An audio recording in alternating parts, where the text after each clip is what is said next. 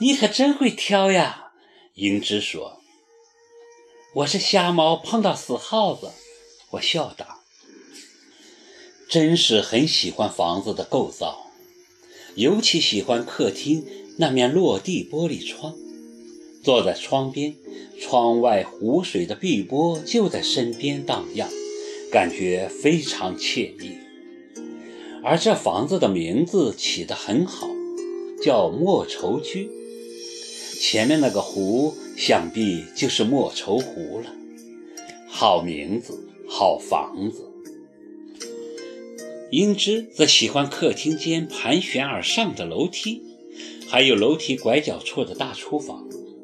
他说，他原来住的那个家，所有的面积加起来还没那厨房大。我进去看了一下，是很开阔。厨房的窗户正对着外面的绿荫地，想必做菜时的心情也会很好。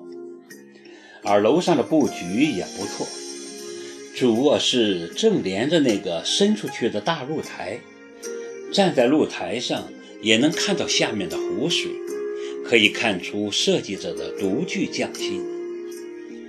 书房在主卧室隔壁，也是一面落地窗。光线很好，站在落地窗边，可以望见楼下花园旁边的那栋房子，距离很近。如果跟邻居打招呼，是一点问题也没有的。你，你真是瞎猫碰到死耗子了。英芝拿我开涮。不过，这房子好是好，可要装修出来，只怕要不少钱吧。到底是家庭主妇，首先就想到了经济，这可是个现实问题。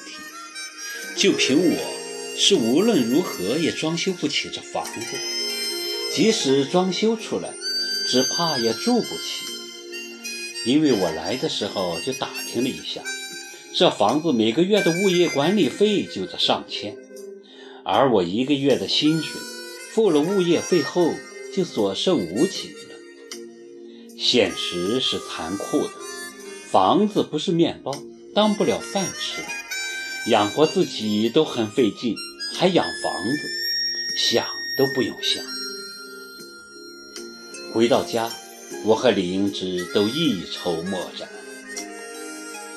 哎，这房子不是我们这种人住的地儿。英芝叹口气。那就卖了吧！我脱口而出，不加思索。卖了！英芝惊叫：“这么好的房子卖了？要不然，怎么样？我们住得起吗？”英芝想了想，也只能点头默认。可一百多万呢？谁出得起这个价呀？我们认识的人里可没这样的主。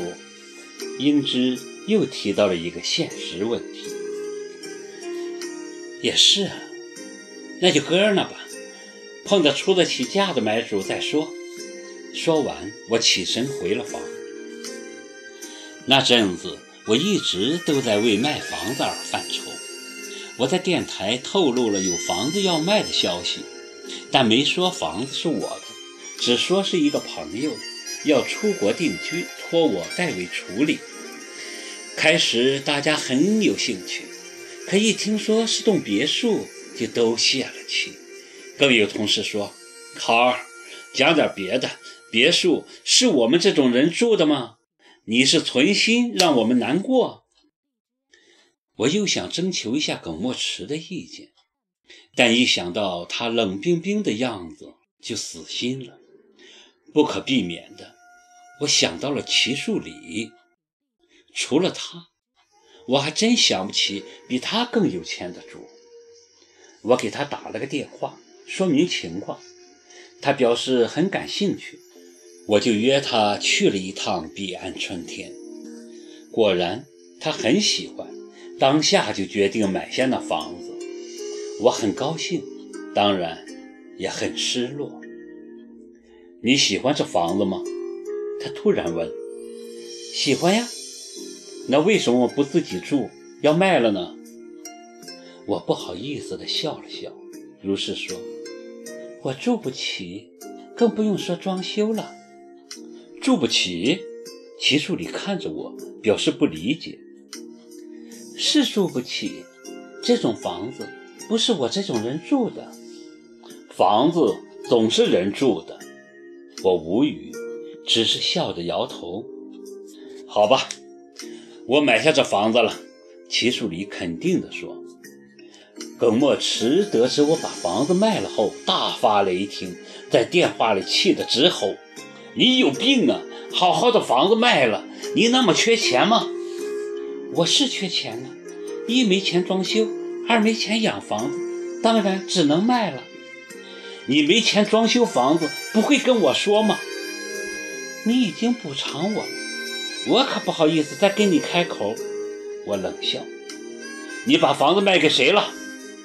齐树礼，谁？齐树礼，你认识的？白考儿，我跟你没完！耿墨池大吼一声，砸掉了电话。气死你！我也摔下电话，但一摔下电话，我就后悔了。猛然想起他有心脏病，不能受刺激。我慌了，忙又拨过去，是他接的。干什么？他的声音像炸雷。看来。一时半会儿死不了，我放心了。